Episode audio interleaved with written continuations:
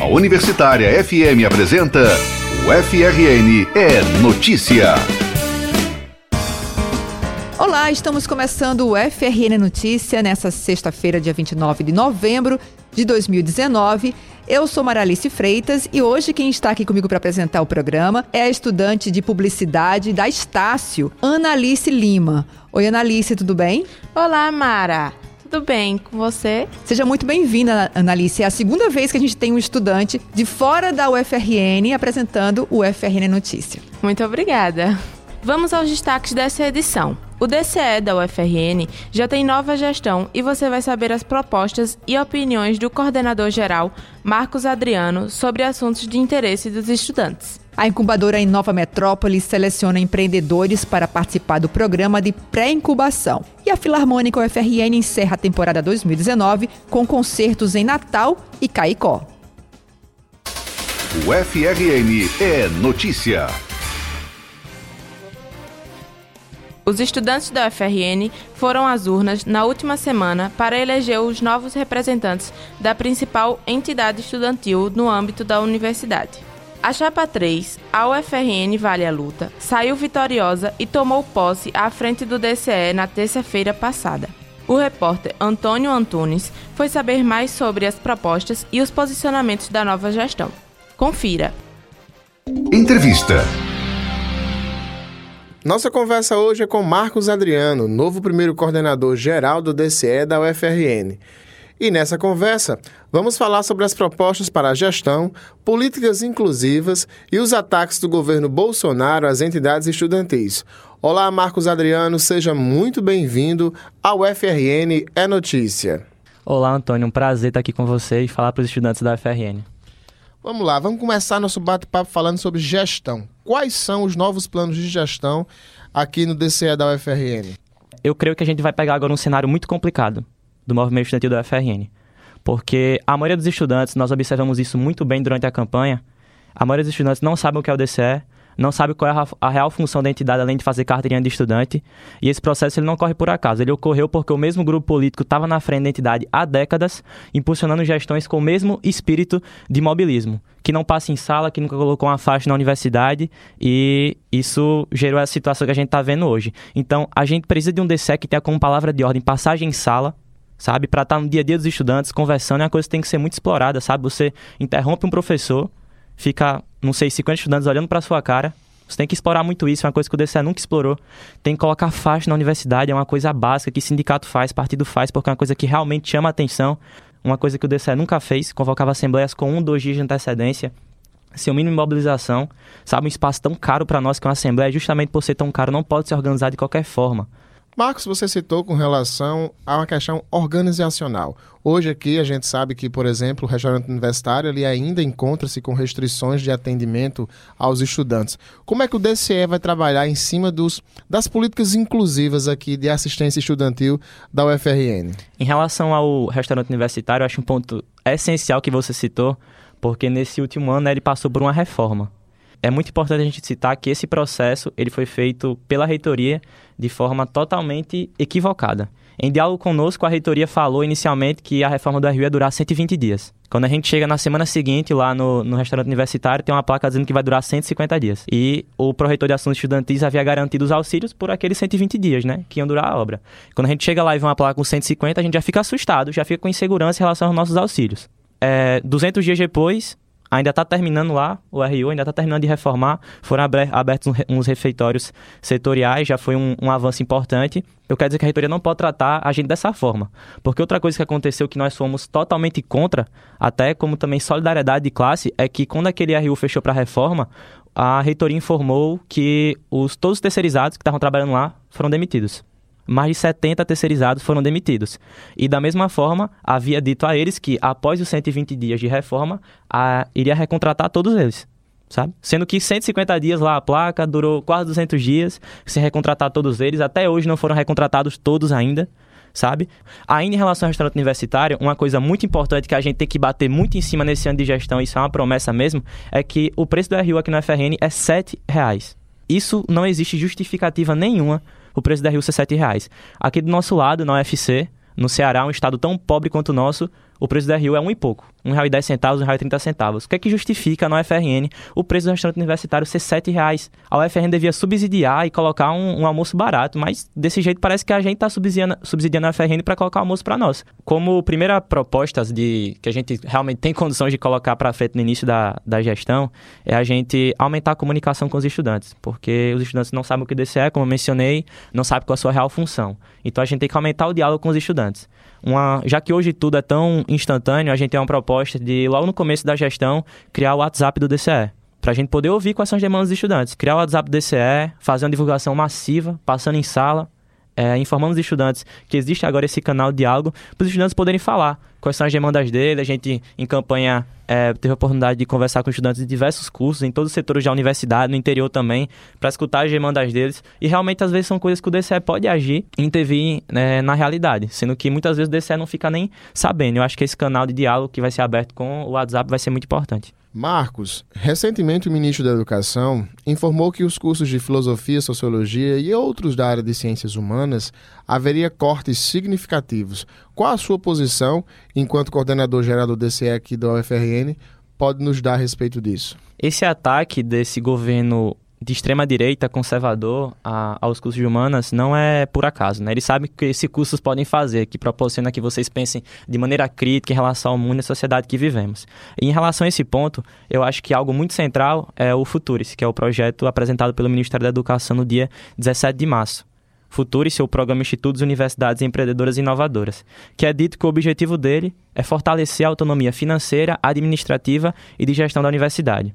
Isso seria bom se fosse verdade, sendo que não é. É dito que isso vai ser feito através de parcerias com organizações sociais e através do fomento à captação de recursos próprios. Mas veja bem, vai ser gerado um contrato de gestão entre a organização social, Ministério da Educação e Universidade Pública. Vale dizer que essa organização social, entidade privada, vai ser escolhida não por licitação, mas vai ser escolhida a critério desse MEC. E nesse contrato vai ter as metas de desempenho da universidade, indicadores de qualidade, indicadores de produtividade, sistemática de acompanhamento e avaliação de resultados, o plano de ação da universidade para os próximos anos, coisas que nós já definimos de forma autônoma no plano de desenvolvimento institucional. E desde quando a gente colocar isso, deixar isso sujeito à vontade da empresa privada é dar qualquer tipo de autonomia à instituição.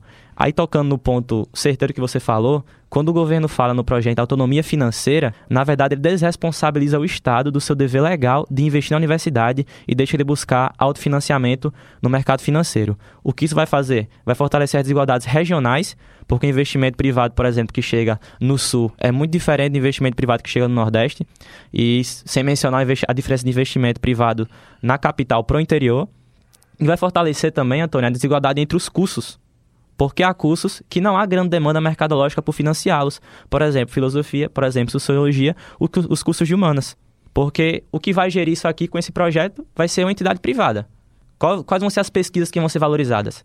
Vão ser as pesquisas que têm o potencial de gerar lucro para o mercado. Não vão ser aquelas pesquisas dos estudantes de psicologia, de pedagogia, que muitas vezes não tem essa pretensão de gerar lucro, pelo menos não a curto prazo, mas que nem por isso deixam de ser completamente importantes para o desenvolvimento científico do país. Então esse ataque é muito brutal. E em relação a isso, é muito grave que o reitor da universidade, senhor José Daniel, não se posicione em relação a esse projeto. Como mais de 30 universidades já fizeram. Mais de 30 universidades brasileiras já se posicionaram contra o Futurice. E a UFRN não se posicionou, segue calado, o que é um absurdo. Esses ataques do governo talvez seja uma ideia de desarticulação às camadas estudantis e minoritárias aqui do Brasil? Com certeza, ele não faz isso por acaso. A União Nacional dos Estudantes, que é a nossa porta-voz a nível nacional, ela, por exemplo, foi protagonista da derrubada de um regime na ditadura. A Uni foi muito atacada na ditadura, teve sua sede queimada, mas não deixou de resistir e foi uma realmente das principais protagonistas para a derrubada de um regime. Não só na, na ditadura, mas antes também na campanha do Petróleo é Nosso, depois para a derrubada de Collor. A UNE exerce um papel essencial. De uns anos para cá se desmobilizou muito, mas historicamente tem um papel que é inegável. E é por isso que ele ataca as camadas estudantis, porque sabe do nosso potencial para lutar contra esse governo. E a coisa da, das carteirinhas digitais que, o, que foi lançada é, essa semana é um ataque diretamente à entidade, porque essas carteirinhas são a principal fonte de financiamento, tanto da Uni, quanto dos DCS, quanto dos centros acadêmicos, e não tem como fazer mobilização, não tem como mobilizar as pessoas sem dinheiro, é muito mais difícil, a gente precisa disso. Então ele não ataca isso por acaso, agora a gente vai ter que seguir resistindo, buscar fontes de autofinanciamento para gerir o DCE, fazer material, fazer camisa, fazer copo e seguir resistindo, porque vai ficar cada vez mais difícil com esse governo, mas ele sabe que está atacando porque nós temos potencial, então nós, nós vamos seguir mobilizados para fazer alguma coisa com relação a isso. Recentemente, o atual governo também falou que vai deixar de exigir alguns registros profissionais de diversas categorias, inclusive a de nós jornalistas. Você, enquanto presidente do DCE, o que, é que o senhor tem a dizer a respeito? Isso não é algo isolado, né? Isso faz parte do, da, da política neoliberal do governo Bolsonaro. Cada vez mais a informalidade está tá em pauta, né? A gente está vendo, por exemplo, hoje uma uberização da economia, né? Cada vez mais é as pessoas com aquela mochila verde nas costas, andando por aí, para cima e para baixo, para ganhar cinco reais por viagem, sem direito nenhum, sem garantia nenhuma, sem relação nenhuma com, com quem os contratou. E isso é muito grave. Isso faz parte dessa política de, de informalidade. Por exemplo, acho que dá para citar que hoje, no Brasil, nós temos, por exemplo, 32 milhões de carteiras assinadas. Dez anos atrás, nós tínhamos 57 milhões de carteiras assinadas, sabe? Então a gente tem que realmente ter uma entidade muito forte para combater toda essa agenda do governo Bolsonaro que ataca as entidades, que ataca as pessoas, que censura a imprensa. Então, a gente tem que combater isso de frente e tem que ter uma entidade muito forte para conseguir fazer isso. Tem que ser muito comprometido e gerir a entidade com muita responsabilidade. Ok, Adriano, muito obrigado pela sua entrevista aqui ao UFRN É Notícia. Obrigado você, Antônio. Espero poder ser convidado mais vezes para debater mais profundamente alguns assuntos. Eu conversei com Marcos Adriano, primeiro coordenador geral do DCE da UFRN. Antônio Antunes, para o FRN é notícia. Como vocês ouviram, o novo coordenador-geral do DCE, Marcos Adriano, fez algumas afirmações sobre a obra de reforma do restaurante universitário. Vocês conferem agora a resposta do pró-reitor de assuntos estudantis, Edmilson Lopes. Em relação à reforma do restaurante universitário, não são 200 dias, porque a obra começou no dia 2 de julho. Né?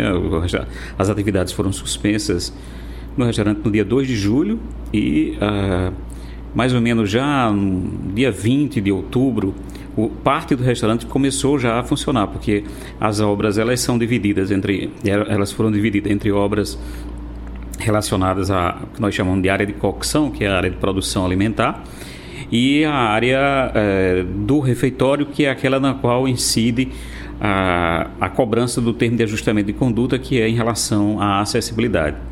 Essa área de cocção já foi pronta, nós já estamos utilizando, antes mesmo do término da obra, já estamos utilizando. Então, a, a parte do restaurante já está sendo utilizado para a produção de alimentos. A obra do, da acessibilidade, como toda obra de acessibilidade, ela é muito complicada. Agora, em dezembro, a gente, essa obra termina, ela está dentro do prazo.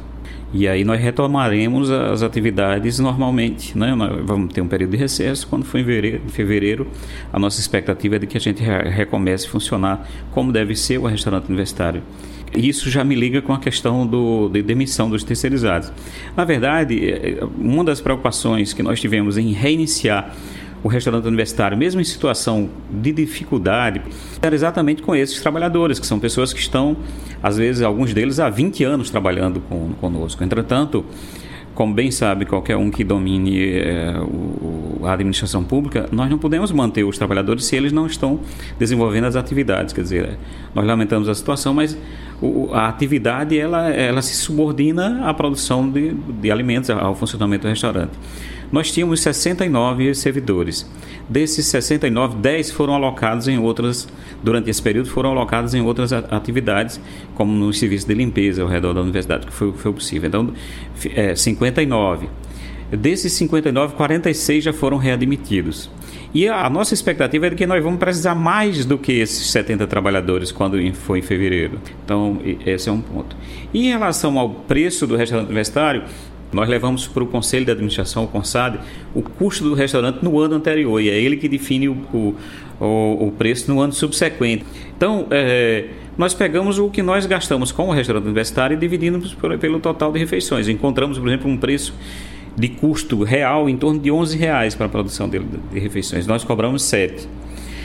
Por quê? Porque o recurso do restaurante, à exceção dos servidores próprios e da energia, todos os elementos de despesa são custeados pelo PENAS. E o PENAS estabelece concretamente quem é o público beneficiário. É aqueles estudantes que são de famílias com renda per capita familiar de até um salário mínimo e meio. Esses, eles têm gratuidade na universidade. Então, uma das coisas importantes que nós, com essa política do, de identificar o preço, aconteceu de 2015 para cá, nós aumentamos o número de estudantes que são beneficiários da gratuidade, então quase 90% das refeições são ofertadas gratuitamente. O preço foi redefinido para R$ reais, mas os estudantes que pagam R$ reais são apenas aqueles que têm é, renda familiar per capita acima de três salários mínimos. Nós, inclusive, estabelecemos aqui no UFRN uma política intermediária que é para os estudantes que têm renda per capita familiar entre 1,5 e 3 salários mínimos, que também não são atendidos pelo penais, mas eles são subsidiados aqui com recursos próprios da instituição. Nós cobramos R$ reais desse estudante. Mas esse, esse preço, R$ reais, cada refeição que eu cobro R$ reais, se ela me custa 11, eu estou subsidiando com R$ reais. O coordenador-geral do DCE, Marcos Adriano, também comentou sobre o posicionamento da UFRN em relação ao Futurice. Ouçam agora a resposta da gestão da universidade, que foi dada pelo pró-reitor de assuntos estudantis, Edmilson Lopes. O que a universidade fez em relação ao Futurice foi ter uma postura de é, estimular o debate e de não a, assumir uma postura soldada de se posicionar contra algo que nem é um projeto ainda, é um esboço e o Futurice, ele não existe enquanto tal, ele é uma, uma intenção que vai ser sub, sub, submetida ao Congresso Nacional, que vai ser o espaço legítimo para o debate, para a reformulação, para a reafirmação. Não tem sentido, a não ser do ponto de vista de interesse político, partidário, um posicionamento é, contrário ao Futurice nesse momento. Quer dizer, o, o importante para a gente é estimular o debate, a, a ter muita eh, responsabilidade com a instituição, quer dizer, ter mais compromisso com a instituição do que com interesses outros é, do embate político. Anota aí. Discussão sobre a atenção integral à saúde dos trabalhadores e trabalhadoras no âmbito do Sistema Único de Saúde, o fortalecimento das políticas públicas e a responsabilidade política dos atores sociais envolvidos neste contexto. Estes são os assuntos do Cafenesc da próxima semana. O evento traz o tema Saúde do Trabalhador no SUS o papel da atenção primária na integralidade do cuidado e é voltado a conselheiros de saúde, gestores e trabalhadores dos serviços de saúde, além de estudantes, professores e pesquisadores da área. Vai ter a participação do especialista em saúde pública e saúde do trabalhador, René Mendes, e da Procuradora Regional do Trabalho, Ileana Neiva Moucinho. Começa às 9 da manhã da próxima segunda-feira no auditório da reitoria da UFRN. A conferência é organizada pelo Núcleo de Estudos em Saúde Coletiva e para fazer a inscrição, acesse o sigaa.frn.br ou no local do evento. A primeira mostra Ciências na Cidade Estratégias para a Formação de Professores e Popularização das Ciências ocorre amanhã no Museu Câmara Cascudo a partir de uma hora da tarde. A programação consta de mostra de projetos de investigação e intervenção, a mesa redonda Estratégias para a Formação de Professores e Popularização do Conhecimento e, para encerrar, uma roda de conversa sobre o tema. A mostra, promovida pelo Departamento de Práticas Educacionais e Currículo do Centro de Educação, é aberta ao público externo. Está aberta a votação pública para a escolha da melhor foto no concurso fotográfico da Mata dos Saguis, promovido pelo Centro de Biociências. O formulário para votação pode ser acessado no site www.frn.br até o dia 4 de dezembro. Os cinco primeiros colocados serão premiados, cada um com um livro doado por professores da UFRN. Cultura e diversão. A temporada 2019 da Filarmônica UFRN encerra as atividades com chave de ouro. Nós conversamos com o regente da orquestra, o maestro André Muniz, que traz os detalhes sobre os dois últimos concertos do ano. Ouçam. Para finalizar uh, esse ano, nós temos agora dois concertos. Um no Parque das Dunas, nesse domingo, dia 1 de dezembro, às 16h30, no espaço da Folha. E um concerto na cidade de Caicó, no Centro Cultural Adjunto Dias, às 19 horas, no dia 2. O primeiro concerto, o concerto do Parque das Dunas, ele vai ter um pouco de música natalina, uma participação especialíssima do Madrigal da UFRN. e também algumas coisas que fizeram muito sucesso na nossa temporada. Poderia destacar, por exemplo, a Dança Bacanal de Camille Sansan, uma peça realmente impactante, estonteante. Né?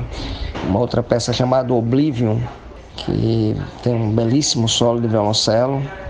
Já em Caicó, o nosso repertório vai ser completamente dedicado ao projeto Trilhas de Cinema, né? onde nós apresentamos é, trilhas de filmes como Superman, como Harry Potter, Indiana Jones, uh, Star Wars, com projeção em tempo real, uma coisa bem complexa do ponto de vista técnico, né, mas que vale muito, muito a pena.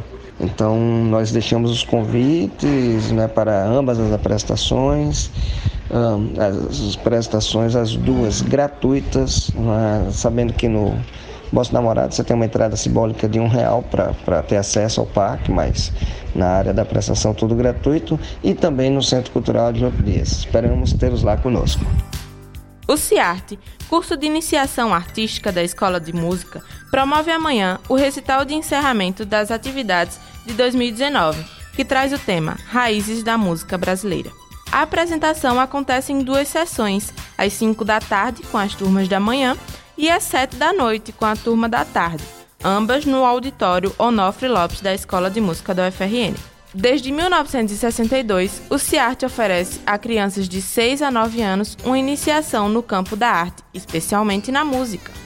Bom, vocês ouviram aí as informações sobre o recital do CIARTE. Já no domingo, dia 1 é a vez do recital de encerramento de atividades da Orquestra Infanto Juvenil da UFRN. Os alunos executarão peças individuais e os três grupos grandes de prática em conjunto se apresentarão ao final de cada sessão. A orquestra tem cerca de 80 alunos que tiveram aulas de violino, viola e violoncelos.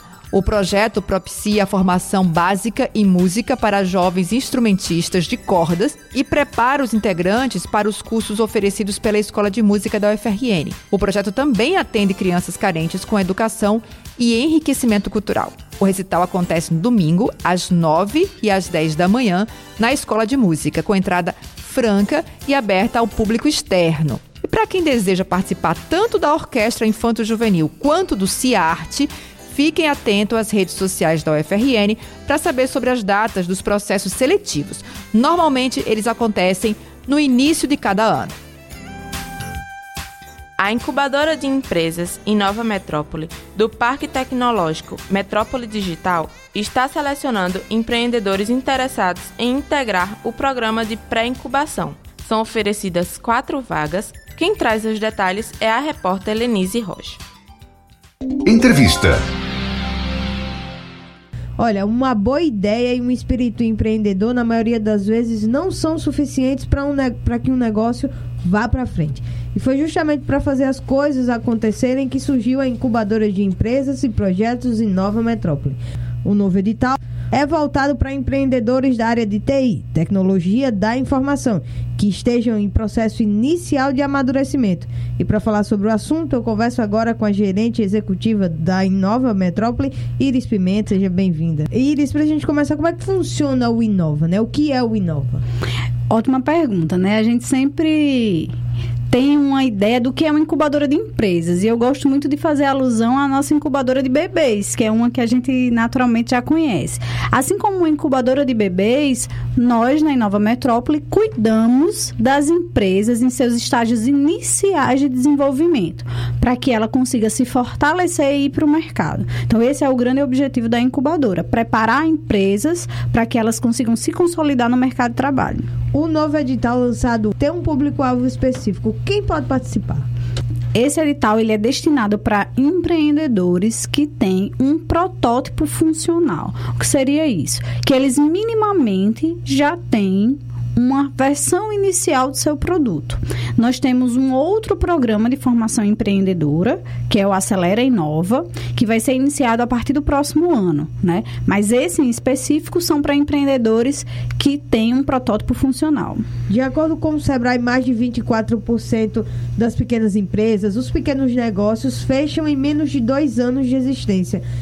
Que fatores levam empresas assim, ideias boas assim, é, fecharem tão rápido? E o que é que o Inova chega como suporte para ajudar esse tipo de empresa, para mudar essa realidade?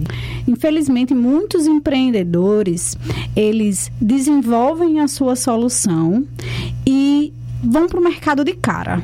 E o que acontece? Na maioria das vezes, ou realmente isso pode acontecer, é que aquela, aquela solução que o empreendedor inicia, inicialmente achava que era tão boa assim, o mercado não absorve mais ou não quer daquele jeito. Então, nós lá na incubadora, nós fortalecemos, né, através de capacitações, de mentorias, para que o empreendedor ele descubra de fato qual é o problema que ele está atendendo e se aquela solução que ele quer desenvolver, de fato atende esse mercado. Então, claro, vão existir erros, com certeza, mas a nossa metodologia é erre, mas erre rápido, aprenda com o erro e chegue mais próximo do seu mercado. Olha, a gente não pode falar sobre o Inova, sobre a Inova e, e, e não falar né, do Parque Tecnológico Metrópole Digital que algumas empresas que participam do Inova vão para lá, né? Como é que funciona isso? Como é que é essa relação entre a Inova e o parque? Ah, excelente. A Inova, quando surgiu, a Inova já tem seis anos, né, de existência, ela veio com esse propósito de fato, né? Criar e apoiar a consolidação de empreendimentos inovadores na área de tecnologia da informação. Mas a partir disso, para onde vão esses empreendimentos? Para onde vai, de fato, as nossas empresas? Hoje, atualmente, são nove empresas graduadas.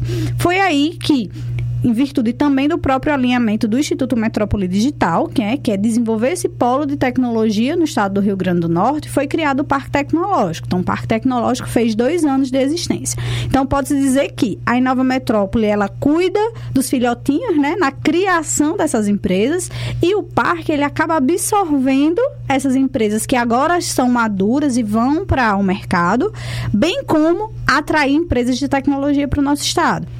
Agora a gente volta a falar do edital, né? Como é que vai ser o processo seletivo, o processo de escolha de ideias para esse edital, né? As inscrições são totalmente online lá no nosso site inova.imd.ufrn.br. Lá tem tanto o edital quanto as orientações do anexo para preenchimento disso. O que é que os empreendedores precisam? Eles precisam ter esse protótipo em estágio né, inicial. Eles vão preencher informações sobre eles, perfil empreendedor, vão fazer também uma estimativa do ponto de vista financeiro da empresa. E esse edital ele vai ser avaliado por uma banca, né? Então eles vão gravar um videozinho aí de três minutos apresentando a solução e eles vão para uma entrevista com a banca. Basicamente o edital ele funciona dessa forma. E como é que funciona depois que essas empresas são escolhidas, né? Você falou dessa questão das empresas que estão no Inova, estão se desenvolvendo. Como é que funciona esse processo? Quanto tempo ele dura? Tá. Após a entrada desses pré-incubados, nós fazemos uma avaliação diagnóstico sobre o momento de desenvolvimento que eles estão. E a partir desse, movimento, desse momento de diagnóstico, nós, juntamente com eles, planejamos esse primeiro ano de vida da empresa na incubadora.